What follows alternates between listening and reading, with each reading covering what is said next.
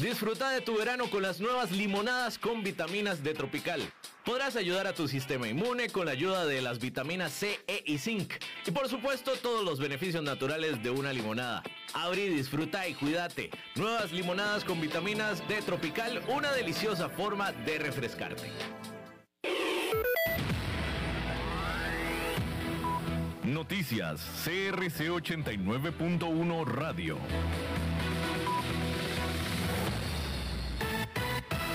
4 de la tarde, 59 minutos. Les saluda David Guerrero y estas son las noticias más relevantes de la hora en CRC 89.1 Radio. El Aeropuerto Internacional de Dinero Duber, ubicado en Iberia, Guanacaste, recuperó el 98% de los pasajeros que tuvo en el mismo mes de junio del 2019, según reportó la empresa administradora de la terminal Coriport. Según las cifras, los datos ascienden a más de 45 mil turistas. Este mes registró un incremento de 13% de tráfico respecto a mayo, una tendencia de recuperación que se mantiene desde enero de este año. El gerente general de Coriport, César Jaramillo, detalló que se sienten orgullosos de ver que la meta de colocar a Guanacaste como destino de primera línea se ha hecho realidad. El aumento positivo de turistas en el aeropuerto liberiano se debe a que todas las aerolíneas norteamericanas retomaron retornaron a la terminal e incluso aumentaron sus frecuencias de vuelos y abrieron nuevas rutas. Por otro lado, la Cámara de Bancos e Instituciones Financieras de Costa Rica lanza una campaña en donde se le brinda a las personas un mensaje de prevención en seguridad en fraudes electrónicos. El objetivo de esta iniciativa es ampliar los canales de difusión para mantener alerta a los usuarios de no, no compartir datos bancarios personales. La campaña está dirigida por un personaje llamado Casi Timo. El proyecto Cuenta con el apoyo del Banco Nacional, el Banco Central de Costa Rica, el Ministerio de Seguridad, el Ministerio Público y el Organismo de Investigación Judicial. El personaje, casi Timo, es un hombre que busca ganarse la confianza de las personas, pero en realidad es un estafador que cuenta con técnicas de ingeniería social. Dicha campaña inició en noviembre de pasado y se encuentra en los diferentes canales de comunicación de las entidades participantes. En cajeros automáticos también se está distribuyendo la información. La amenaza y ciberdelincuencia aumentan cada día a través de, del Internet y las tácticas que utilizan los criminales cibernéticos son cada vez más ingeniosas y, y sofisticadas. Por eso debe mantener la guardia en la prevención. En una hora, más noticias. Noticias cada hora en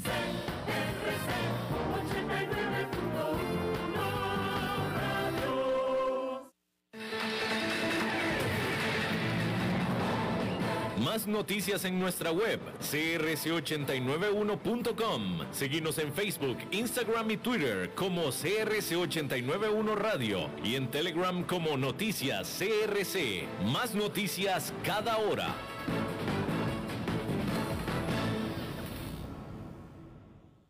CRC 89.1 Radio y Cadena Radial Costarricense no se hacen responsables por las opiniones emitidas en este programa.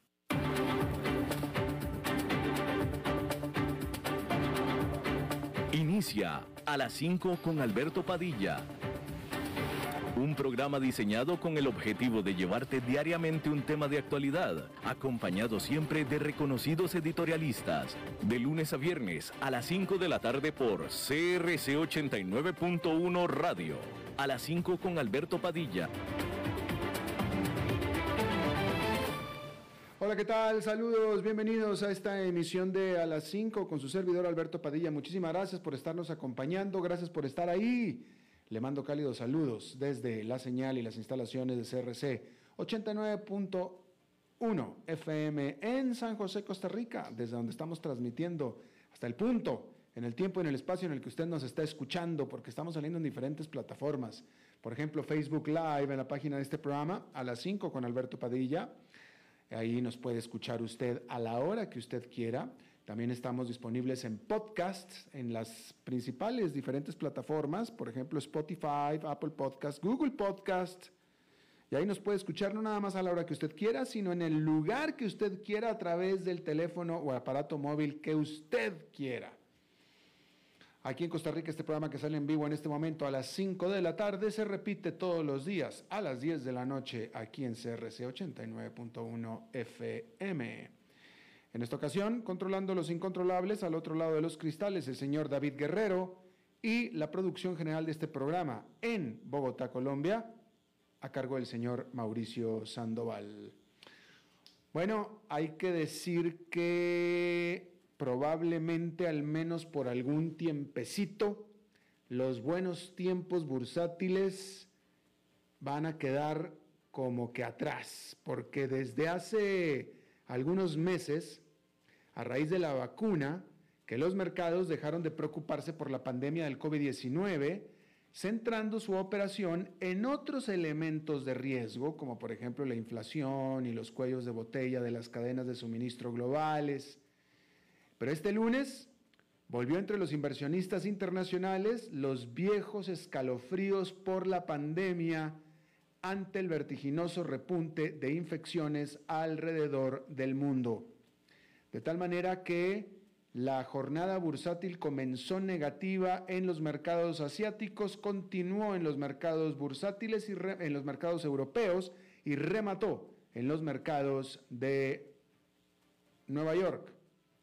Y es que la variante Delta, más transmisible, está provocando un aumento alarmante de los casos de coronavirus en el Reino Unido y en Estados Unidos, de hecho en toda Europa donde las hospitalizaciones también están aumentando a medida que la tasa de vacunación va disminuyendo.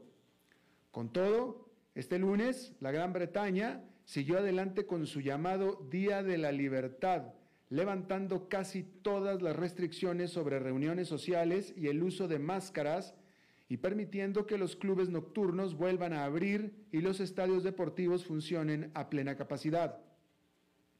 Pero la reapertura no está provocando una respuesta alcista de los inversionistas. La reacción negativa del mercado resalta la creencia de que la pandemia seguirá pesando sobre las empresas y los consumidores incluso una vez que se levanten las restricciones al movimiento. Una encuesta publicada el lunes por la firma británica YouGov encontró que entre el 40 y el 50% de los consumidores británicos no se sienten cómodos yendo a pubs, clubes nocturnos, cines o gimnasios.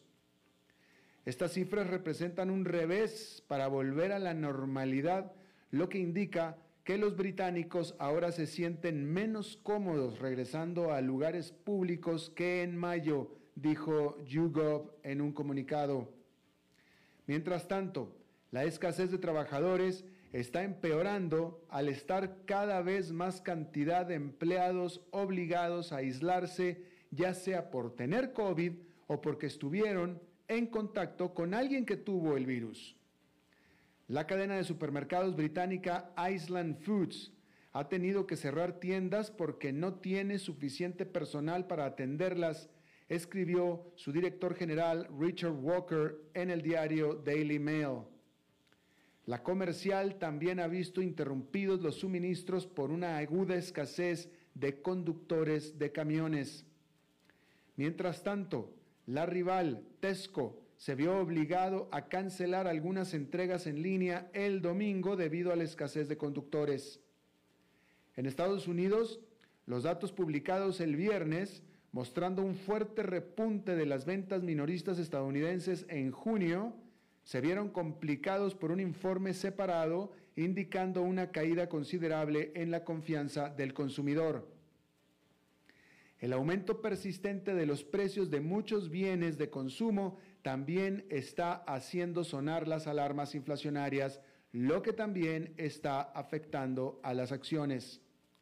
En pocas palabras, las vacunas son un poderoso aliado en la batalla contra el COVID y han permitido que las empresas reabrieran y que la actividad económica vuelva a cobrar vida.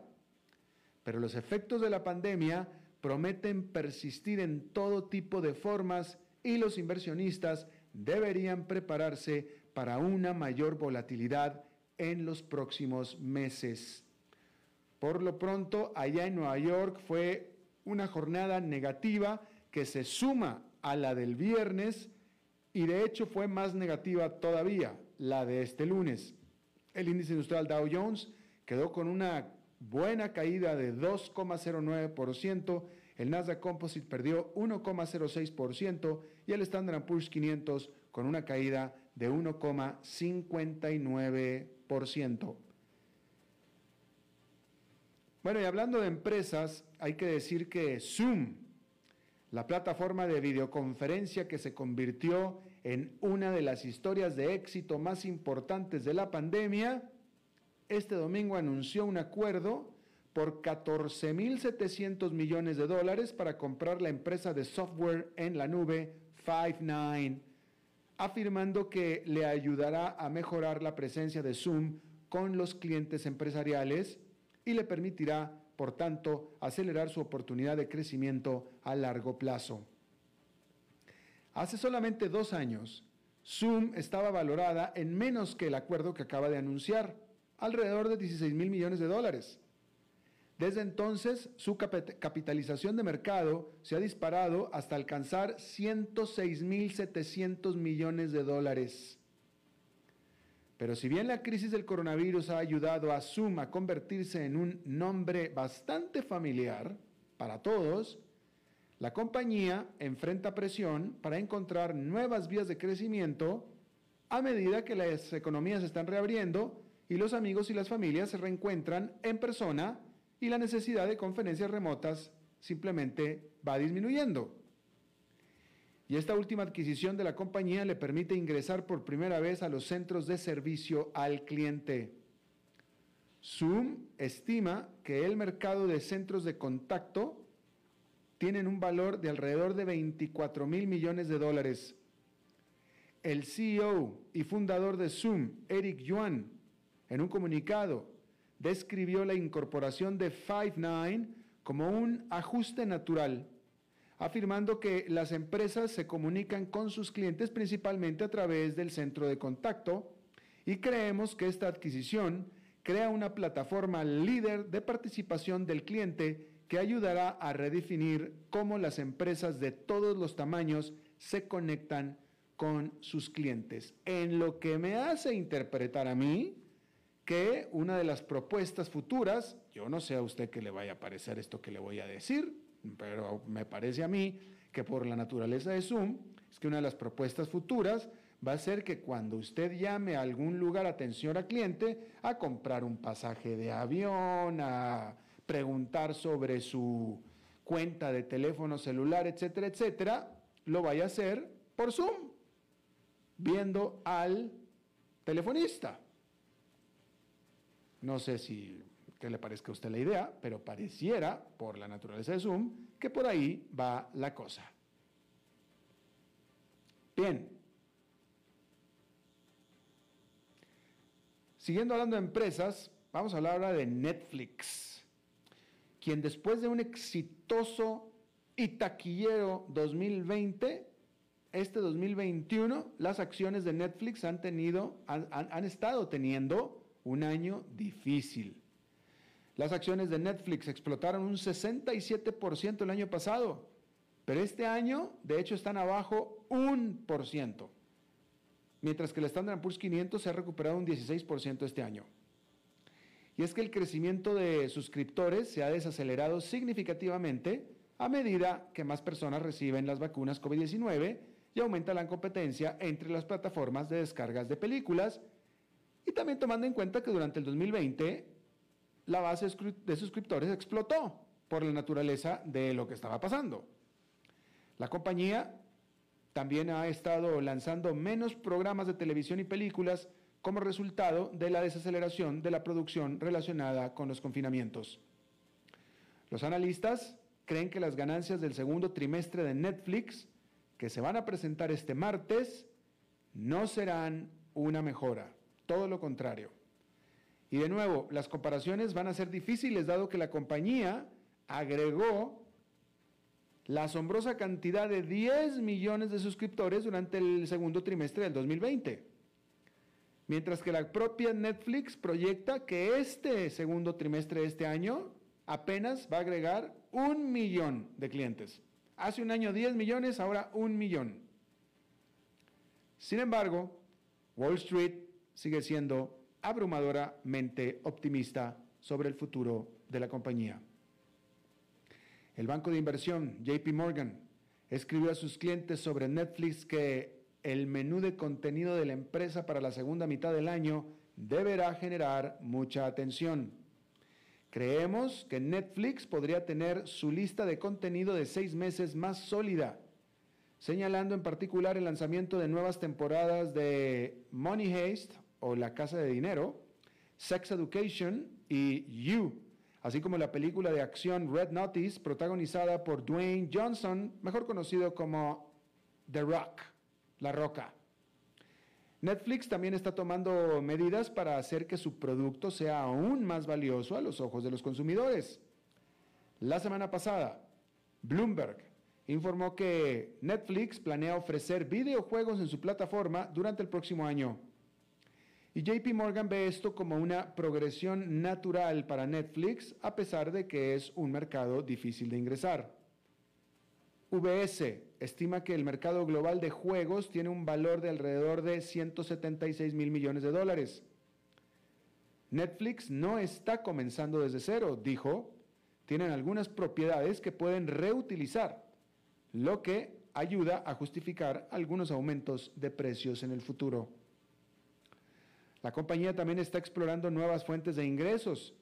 El mes pasado, anunció el lanzamiento de una tienda en línea que vendería mercancía de programas populares, como por ejemplo Stranger Things, que sería una probadita al modelo perfeccionado por su competidor Disney, que obtiene grandes cantidades de dinero con, sus propiedad, con su propiedad intelectual, con parques temáticos, camisetas, peluches, etcétera, etcétera.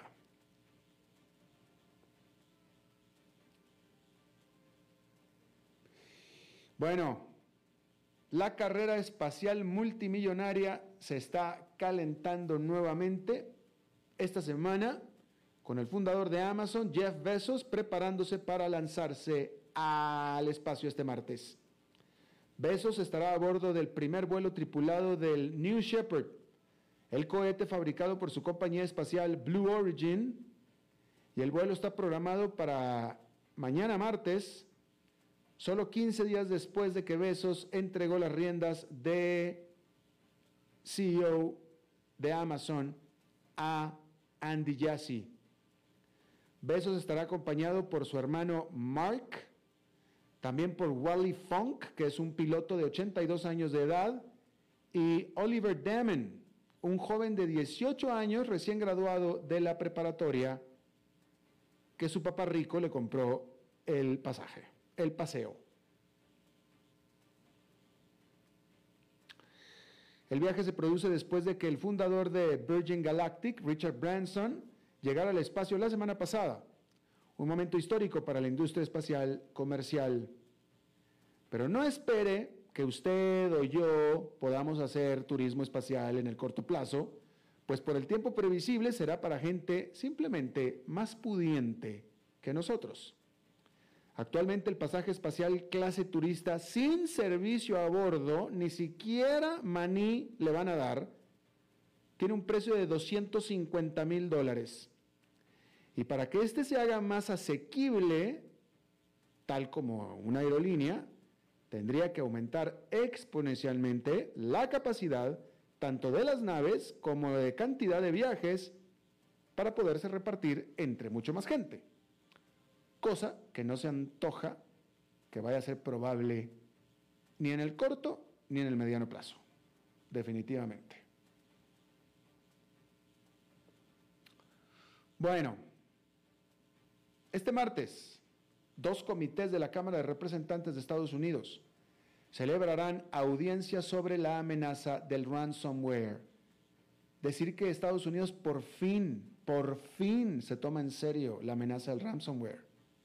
El miércoles también un comité del Senado celebrará una audiencia sobre las vulnerabilidades de seguridad cibernética en la infraestructura física del país. Esto sigue a varios ciberataques de alto perfil en los últimos meses. En mayo, los ciberdelincuentes cerraron el oleoducto Colonial Pipeline, que suministra casi la mitad de la gasolina y el diésel de la costa oeste, de la costa este de Estados Unidos, exigiendo un rescate de 4.300.000 dólares, los cuales se pagaron, pero después fueron a su vez rescatados, casi en su mayoría. El diciembre anterior, un hackeo vinculado al gobierno ruso comprometió a nueve agencias federales de los Estados Unidos. De tal manera que de manera muy inusual, en la política de Estados Unidos, la adopción de medidas tiene el apoyo de ambos partidos, al menos en lo que respecta a su urgencia.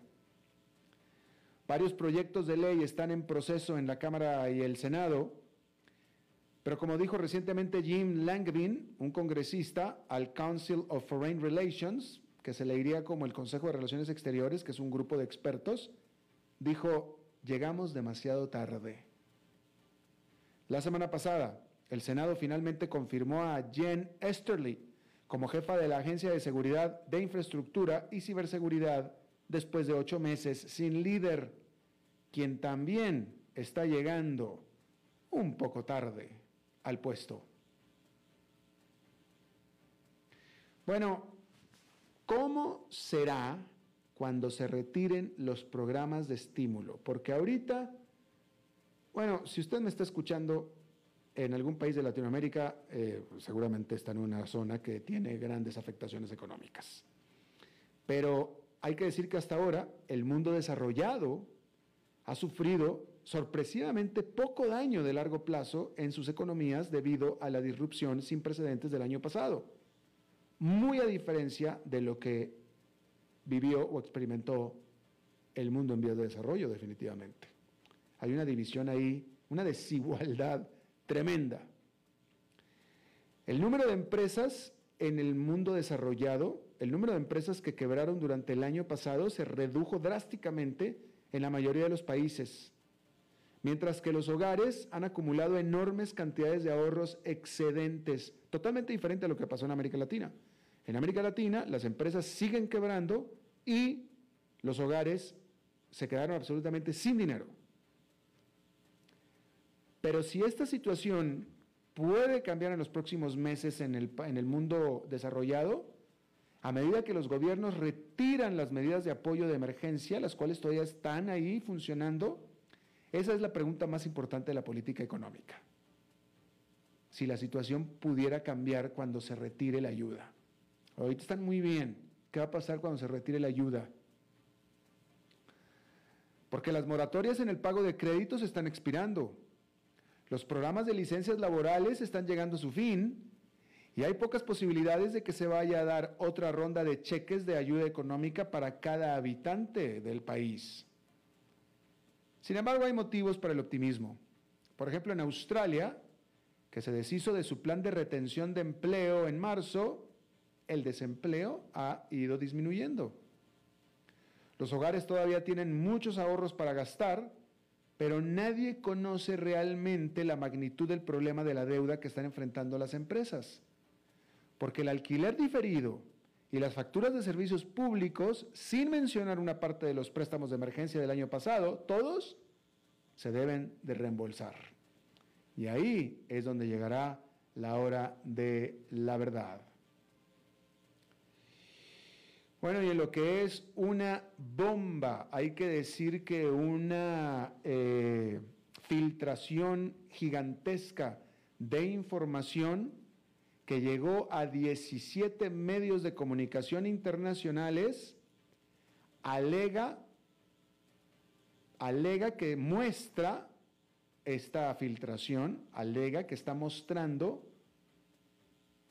que un spyware un servicio, un, software de espía hecho por la firma israelí NCO Group ha estado siendo usado por los gobiernos o por quien lo compre, pero típicamente los gobiernos y típicamente autoritarios, para estar espiando a disidentes, a activistas de los derechos humanos y a periodistas. La tecnología conocida como Pegaso, que produce este grupo israelí NCO, la produce y la mercadea como una herramienta para los gobiernos para combatir el crimen. Así es como dice que la vende. Y así, bueno, así es como la mercadea. ¿Sí? Y dice la empresa porque la empresa con esto está quedando como gato boca arriba y la empresa dice que ellos venden este software con el cliente firmando un contrato donde dice que lo está usando para combatir el crimen. Pues sí, nada más que aquí, depende en qué país esté uno, ah, aquí lo que está haciendo uno es crimen, ¿va? Los periodistas hacemos crímenes y por eso los espían. Y bueno, eso es lo que dice la empresa, que así es como los vende, y que si algún cliente lo está usando para otra cosa, está usándolo ilegalmente. Y ya la empresa se desentiende. Ya dice, esa no es mi culpa.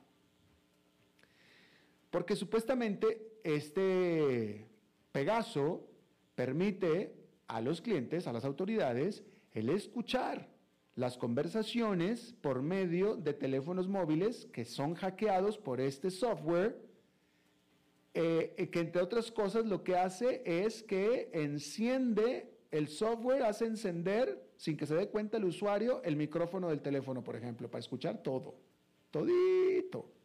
Y también pasa otro tipo de datos más que se recoge del teléfono, este software.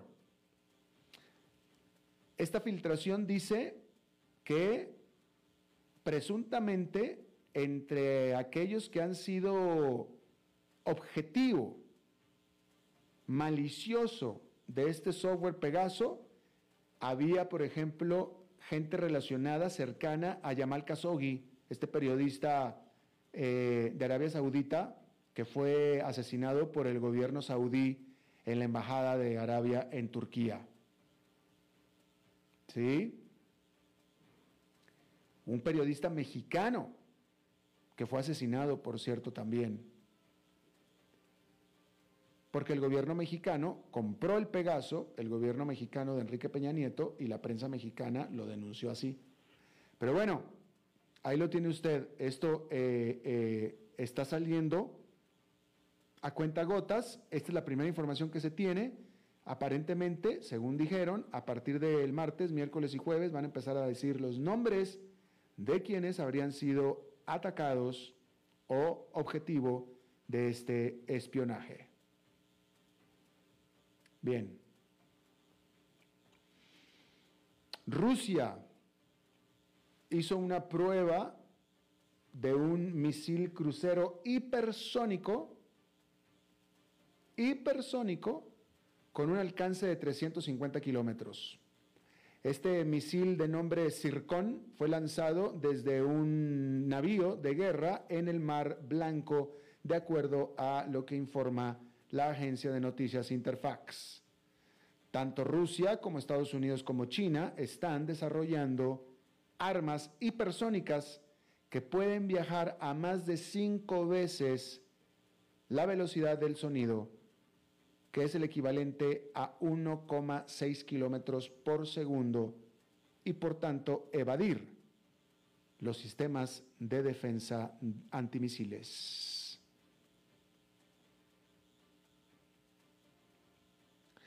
Bueno, en lo que respecta a las plagas, una plaga de ostras, pues suena como que bastante benigna, ¿no? Y hasta sabrosa, una plaga de ostras. ¿Quién quisiera tener una plaga de ostras? Bueno, pues no es así para los funcionarios olímpicos japoneses que han gastado más de un millón de dólares tratando de librar a la bahía de Tokio de los moluscos que se han adherido a los flotadores en la vía fluvial donde se llevarán a cabo los eventos olímpicos de canotaje y remo. Hasta ahora se han eliminado 14 toneladas de este supuesto afrodisíaco, aunque lamentablemente los funcionarios dijeron que nadie pudo comerlas, ya que eso habría implicado controles de sanidad que simplemente no se dieron. Así que todo se fue a la basura. Pero resulta que estas ostras, que son las ostras magaki, que son un manjar, podrían haber valido decenas de miles de dólares. Mientras tanto, las carreras de canotaje comienzan en Tokio el 25 de julio. Bueno, y no sé si usted se enteró, pero si no se enteró y le interesa en su debido tiempo enterarse quién se ganó la palma de oro del Festival de Cannes, apáguele a la radio, tápese los oídos ya porque se lo voy a decir. Porque resulta que el director Spike Lee anunció accidentalmente el ganador de la palma de oro al inaugurar el Festival de Cine de Cannes este domingo y se disculpó por la revelación que eliminó pues ya todo el misterio del festival. Haga de cuenta que empieza el concurso Miss Universo y ya le dicen quién ganó. Bueno, pues la película ganadora fue Titán, una película francesa de asesinos en serie, cuya directora, Julia Dacornu, es tan solo la segunda mujer en ganar este honor. Jane Campion fue la primera en ganar la Palma de Oro por El piano en 1993. Titán es una película de género con violencia gráfica que incluso durante las proyecciones para críticos y analistas vio a algunos abandonar las salas. El gran premio se dividió entre el drama iraní A Hero y la película finlandesa Compartment Number 6. Bien, vamos a hacer una pausa y regresamos con nuestra entrevista de hoy. A las 5 con Alberto Padilla por CRC 89.1 Radio. Dijo Salvador Dalí. Un gran vino requiere un loco para hacerlo crecer, un hombre sabio para velar por él, un poeta lúcido para elaborarlo y un amante que lo entienda. Bodegas y viñedos La Iride, vinos argentinos de la región de Mendoza. Colecciongourmet.com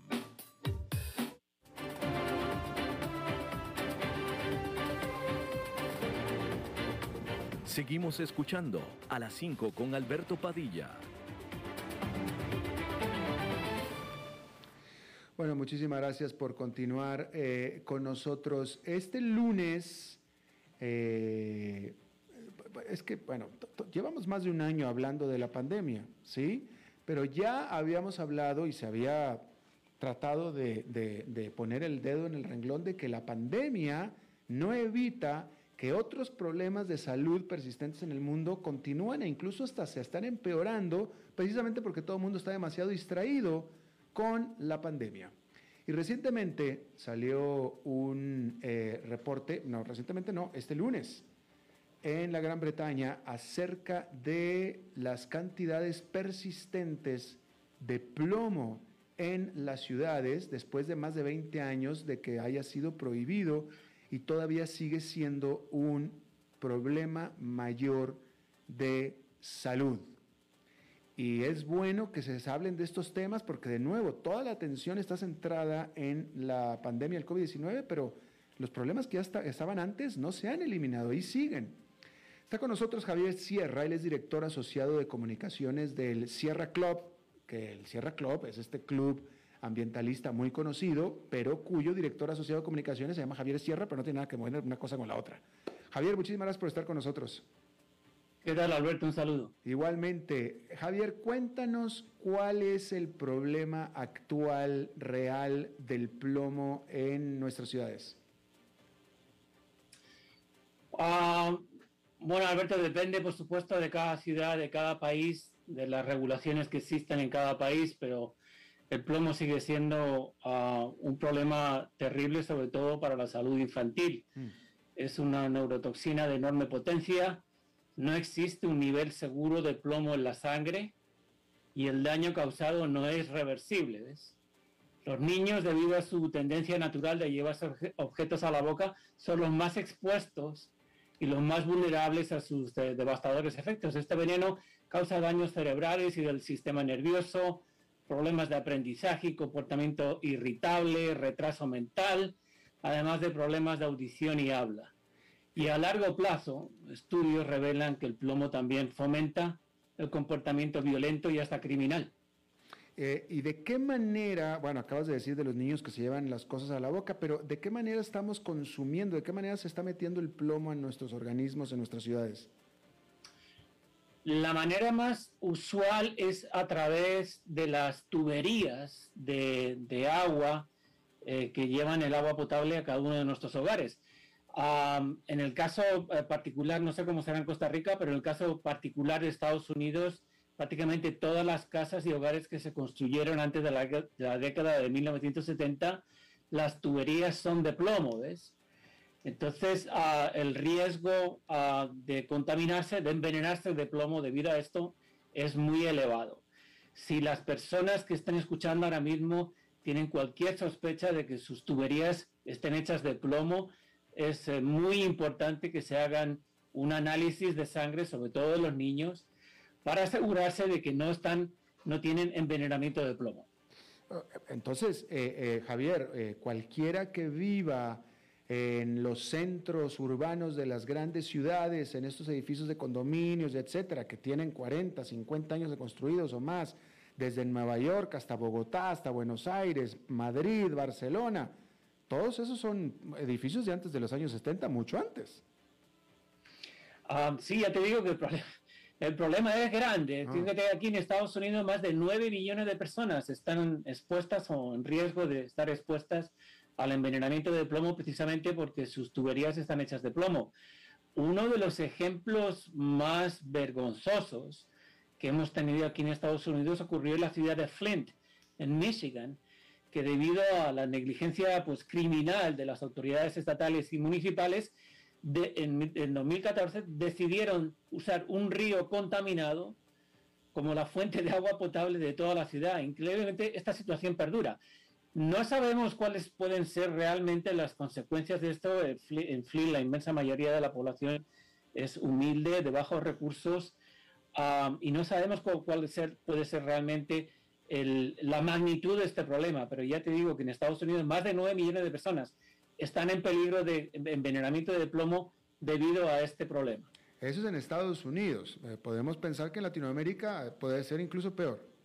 Sí, sí. Ah, lamentablemente eh, podría ser incluso peor. Ah, en este caso, imagínate la ironía, las personas que no tengan ah, tuberías o eh, abastecimiento de agua a través de tuberías en sus casas son las que menos peligro están en este sentido. Mm. aún así, es importante, desde luego, que se identifique el problema a tiempo. Como te decía antes, la intoxicación por plomo no es reversible. Si se deja abandonado, si se ignora durante mucho tiempo, eh, los problemas, tanto mentales como físicos, son irreversibles. Eh, pero, y de nuevo, es, es, importante recalcarlo. O sea, lo que ya tenemos adentro, ya está adentro, no se puede quitar.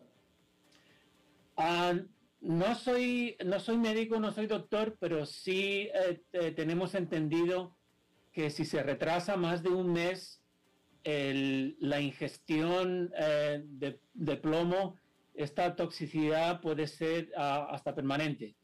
Por lo tanto, es muy importante que se hagan un análisis eh, de sangre para realmente darse cuenta de si tienen este envenenamiento o no. Ah, sobre todo los niños, son los que están más eh, son los que son más vulnerables eh, en este sentido. Y, una pregunta, Javier, para, vamos a suponer que alguien no está seguro si su tubería es de plomo o no es de plomo. ¿El problema se soluciona tomando eh, agua de botella? El problema se soluciona, obviamente, si, ah, si no, tomando agua embotellada. Existen procedimientos médicos que logran eliminar, a través de medicamentos, eliminar la gran mayoría del plomo que se ha, que se ha ingerido en el, en el cuerpo humano, en el organismo. Pero no se puede eliminar todo dependiendo, por supuesto, del nivel de toxicidad y del nivel de envenenamiento que pueda tener esa persona. Pero obviamente la mejor manera de evitar esto es, es enterarse de si las tuberías están hechas de plomo, sí o no. Claro. ¿Y qué está haciendo el Club Sierra aparte de una campaña como la que tú estás formando parte de concientización? Ah, nosotros somos muy activos desde el punto de vista de cabildeo aquí en, en, en, Washington, que es donde tenemos nuestra oficina legislativa. En el Congreso Federal hay una propuesta de ley que nosotros apoyamos que sustituiría las tuberías de plomo de Flint y del resto de los hogares, perdón, de los hogares de Estados Unidos. Esto obviamente costaría decenas de miles de millones de dólares, pero no hacerlo es mucho más costoso y doloroso, por supuesto. Imagínate, estamos hablando de una generación entera que puede tener eh, problemas mentales, problemas de aprendizaje, incluso de, retraso mental debido a este tipo de envenenamiento.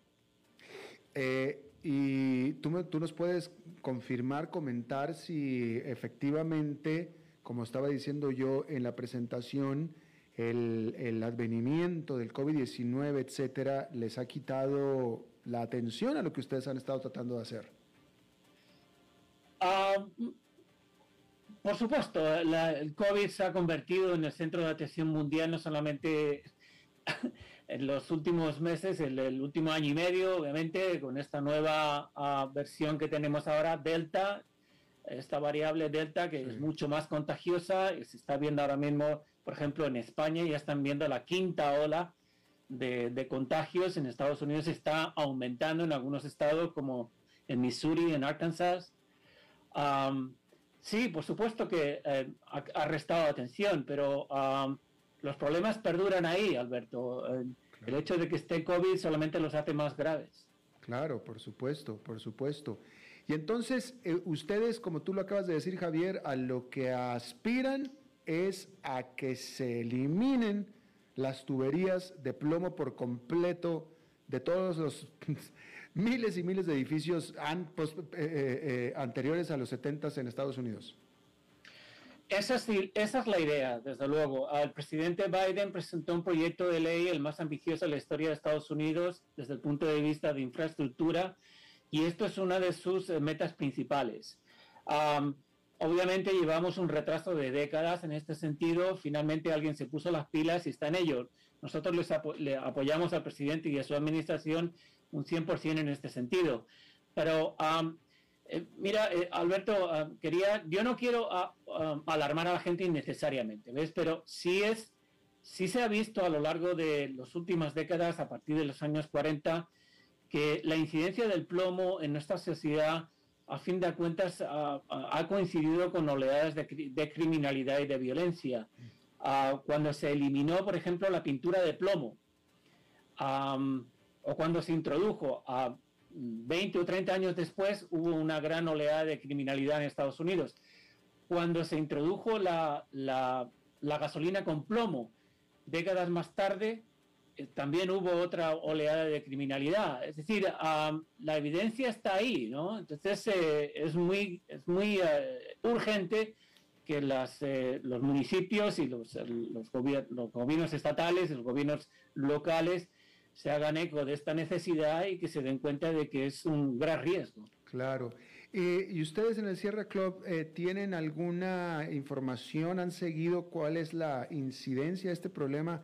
No, no, no, no hablo de la violencia, de, la incidencia de la presencia de plomo eh, en América Latina.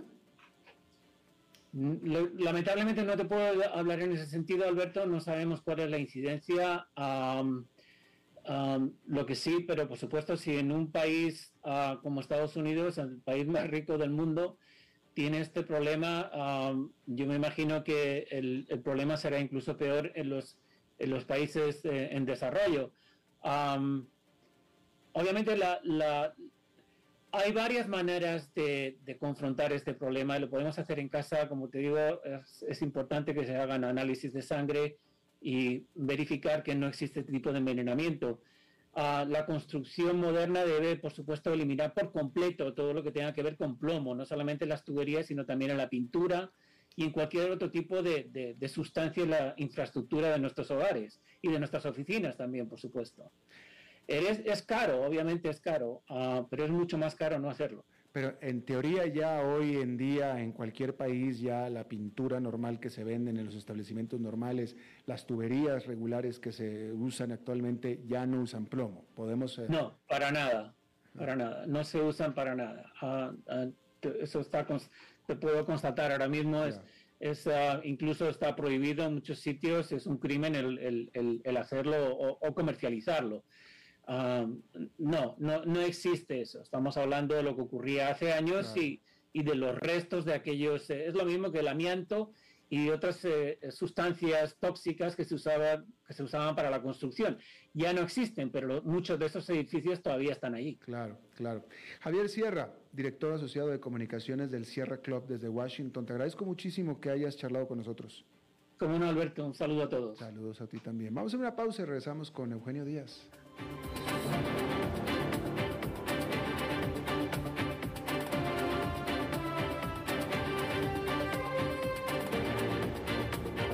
A las 5 con Alberto Padilla, por CRC 89.1 Radio. Dijo Salvador Dalí.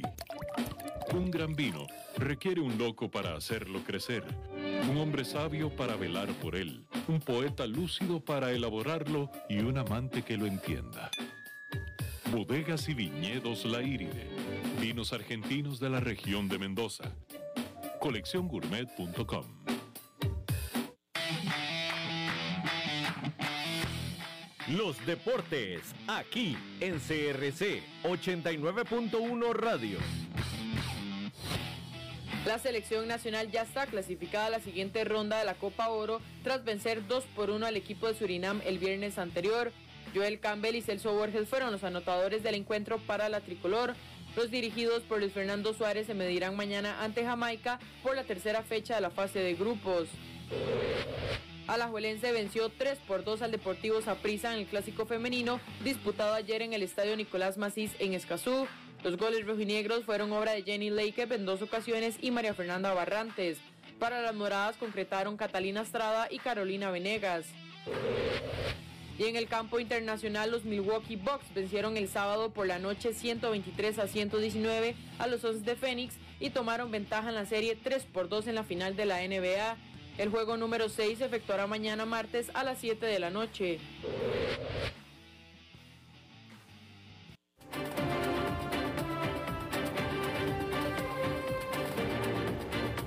Seguimos escuchando a las 5 con Alberto Padilla. Gracias por continuar con nosotros. Ya le había yo comentado aquí, adelantado, que en Francia el presidente Emmanuel Macron iba a establecer algunas guías de restricción de movimiento, de restricción de acceso para los no vacunados de COVID-19 porque en Francia también hay un nutrido grupo de personas que se resiste a vacunarse.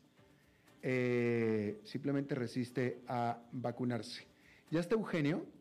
Bueno, entonces vamos a hacer una cosa. Eh, está, es, imperdible lo que anunció, las palabras que dijo Emmanuel Macron sobre las personas que no, eh, que se niegan a vacunar y definitivamente las medidas que tomó también para las personas que se niegan a vacunar. Básicamente cambió el esquema, ¿no? Y ahora los que se quedan encerrados son los que no se vacunan y no al revés. Muy interesante, pero eh, no tengo tiempo en este momentito para hacérselo, para, para compartírselo, pero mañana, en la emisión de mañana, lo vamos a discutir y le voy a decir las frases que dijo Macron que me parecen sumamente importantes.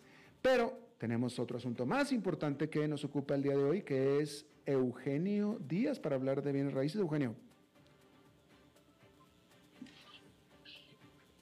¿Nos escucha? ¿No nos escucha? Sí está hablando, pero yo no lo escucho. Eugenio, a lo mejor estás en mute. Alberto, ¿cómo estás? Buenas. ¿Me ah, escuchas, Alberto? Ahora sí te escucho. ¿Cómo estás, Eugenio? Adelante. Muy bien, Alberto. Muchas gracias. Me da mucho gusto saludarte a ti y a todo tu auditorio. Eh, aquí tengo algún problemita de comunicación, al fin, me, disculpo, pero al fin lo, pude, lo logré. Eh, Alberto, tengo un tema bien interesante que les quiero comentar el día de hoy, que precisamente lo toqué el sábado pasado en el programa Club Inmobiliario Radio. Eh, es, un, es un tema que me, me gustó mucho y tuvo mucha aceptación por parte del público que nos escuchó ese día en el programa. Y se trata de cuáles son los edificios más altos que hay en Costa Rica. Eh, qué, tema tan interesante porque nosotros normalmente andamos por la calle, pasamos, volteamos y vemos edificios muy altos, algunos, y no sé si alguno de ustedes, nuestros queridos radioescuchas, se ha puesto a pensar cuánto mide este edificio, cuántos pisos podrá tener este otro y qué tan alto es comparativamente hablando con algunos otros edificios. Así es que quise tocar este tema el día de hoy en el programa de Alberto Padilla por esa aceptación y tantos comentarios que tuve en el programa del sábado. Y quiero repetir algunos datos que di ese día. Eh, resulta ser que el edificio más alto de Costa Rica está entre el número 40 y 50 de los edificios más altos de Latinoamérica, eh, perdón, de Centroamérica. Y resulta que esos 40 a 50 más altos que el más alto de Costa Rica, todos están en Panamá. Vean, vean qué, qué situación. Todos sabemos que Panamá tiene muchos rascacielos y que ha crecido mucho verticalmente, con mucha altura. Sin embargo, yo jamás me imaginé que tuvieran 40 edificios más altos que el más alto que tenemos acá. Y, bueno, esa es una referencia a nivel región. A nivel región, Costa Rica ocupa el segundo lugar, pero después de cuarenta y tantos edificios más altos en Panamá. Y regresando al tema acá del país, ¿cuáles son los edificios? Les voy a nombrar el día de hoy los 10 edificios más altos en Costa Rica. El primero de ellos, y estando en el primer puesto, es un edificio que se acaba de inaugurar apenas en abril de este año y es el Leumi Business Center. Este edificio, relativamente o prácticamente nuevo, está ubicado en San José, en la zona de Sabana, casi detrás de la Contraloría de la República, por dar una ubicación geográfica. El edificio tiene una altura de 141 metros y tiene 38 pisos. Este es el edificio hasta el día de hoy de la que están terminados el más alto de Costa Rica. Y quiero decirles a ustedes que esta altura es una estadística que conseguí yo, en donde se mide desde el piso, desde la base del piso, hasta el último piso, la azotea del último piso. Pero esto no contempla antenas, ni picos estructurales, ni ninguna otra situación. Simplemente es de nivel de la, de la acera hasta el techo del último piso. Así es que en primer lugar tenemos este edificio Leumi Business Center con 141 metros y 38 pisos. Y adivinen cuáles tenemos en segundo y tercer lugar. La Torres Paseo Colón, que precisamente están ubicadas en Paseo Colón, como todos ustedes lo saben, y son dos torres. Son torres eh, de residencial, en la parte de abajo tiene algunos comercios, pero en su mayoría son residenciales. El condominio Torres Paseo Colón se construyó con dos torres. La torre número dos está ubicada en el segundo puesto, con 101 metros de altura y 29 pisos. Y la torre número uno de las torres Paseo Colón tiene 97 metros y 27 pisos, es decir, dos pisos menos que la torre 2. Es por eso que ellas están ranqueadas en este tema del día de hoy en el segundo y tercer puesto como los edificios más elevados de Costa Rica. En el número 4 tenemos un edificio que se ubica en barrio Escalante y también es relativamente nuevo. Este edificio se terminó, si mal no recuerdo, por ahí de fines de 2019 y es un edificio de apartamentos y se llama Urban Escalante. Un edificio que tiene 94 metros de altura y 29 pisos construidos. Número 5, y regreso a la sabana. En la sabana está la nueva denominada Torre Universal, que es donde estaba antiguamente la tienda La Universal, Sabana Sur. Y ahora tenemos esta torre Microsoft, que le llaman algunos también. Esta torre universal tiene 81 metros de altura y tiene 24 pisos. Es de oficinas completamente. Luego nos vamos a la zona de Curridabat, al puesto número 6, el edificio Nest Freses ubicado precisamente en Fresas de Curridabat, que es apartamentos con 80 metros de altura y 26 pisos. De ahí nos vamos a un edificio ícono de esta ciudad, ubicado en el centro de San José, y es el primero de todos los que les acabo de nombrar que es, pertenece al gobierno de Costa Rica, es decir, a todos los costarricenses. Y este es el edificio del Banco Nacional de Costa Rica. El edificio del Banco Nacional tiene 80 metros es totalmente de oficinas, como todos ustedes lo saben, y tiene 20 pisos construidos. Posteriormente, tenemos otro edificio casi nuevo, pero también ubicado en la, en la capital y en el centro de la ciudad. Y es el nuevo edificio de la Asamblea Legislativa. Este edificio de la Asamblea Legislativa tiene una altura igual a la del Banco Nacional, son 80 metros de altura sin embargo, este tiene menos pisos, tiene 17 pisos. ¿Cuál es la situación? Bueno, que seguramente los techos de algunos pisos o de todos los pisos son algunos centímetros más altos y eso hace que sea la misma altura, pero tenga menos pisos. Y para el puesto número 9 tenemos una ubicada en Los Yoses, que es la Torre Los Yoses. Esta Torre Los Yoses está conformada de apartamentos, residencial y en la planta baja comercial y es una torre de 79 metros de altura con 25 pisos. Por último, en el puesto número 10, En el puesto número 10 tenemos una torre ubicada en La Uruca, también en San José. Ascensa Tower. Ascensa Tower es un condominio que se hizo, en más o menos se terminó en 2015, se hizo una torre y posteriormente me parece que están en proceso de comenzar una segunda torre ahí.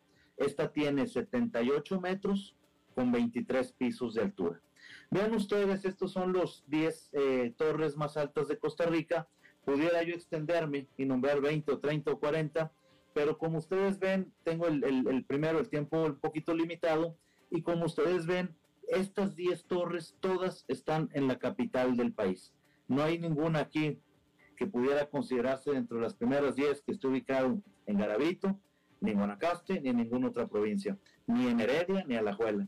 Así es que ahí les dejo esta información, Alberto, y ojalá les haya gustado el tema del día de hoy.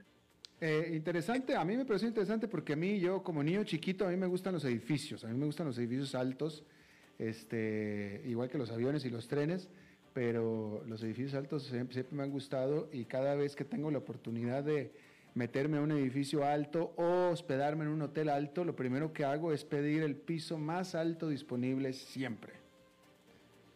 A mí me gustan mucho las alturas. qué bien, eso para tener una magnífica vista a la ciudad, Alberto. Sí, sí, sí, definitivamente. Así es que, eh, pero sí, pero sí, en general San José es una ciudad bastante bajita, digámoslo así, no tiene edificios altos, no muchos no muchos, y como ustedes vieron en esta estadística, la gran mayoría son de los últimos, digamos, 10 años hacia la fecha, que es cuando se empezó a dar más la construcción de edificios verticales de, muchos pisos acá en el país. Claro. Eh, ¿Tu programa, Eugenio?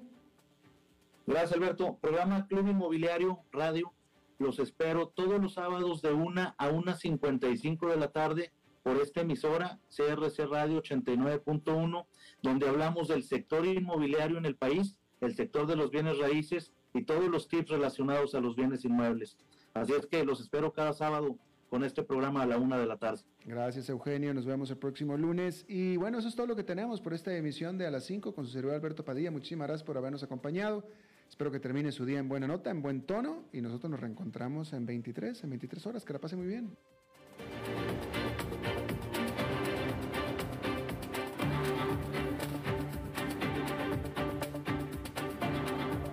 Concluye a las 5 con Alberto Padilla. Un programa diseñado con el objetivo de llevarte diariamente un tema de actualidad, acompañado siempre de reconocidos editorialistas, de lunes a viernes a las 5 de la tarde por CRC 89.1 Radio, a las 5 con Alberto Padilla.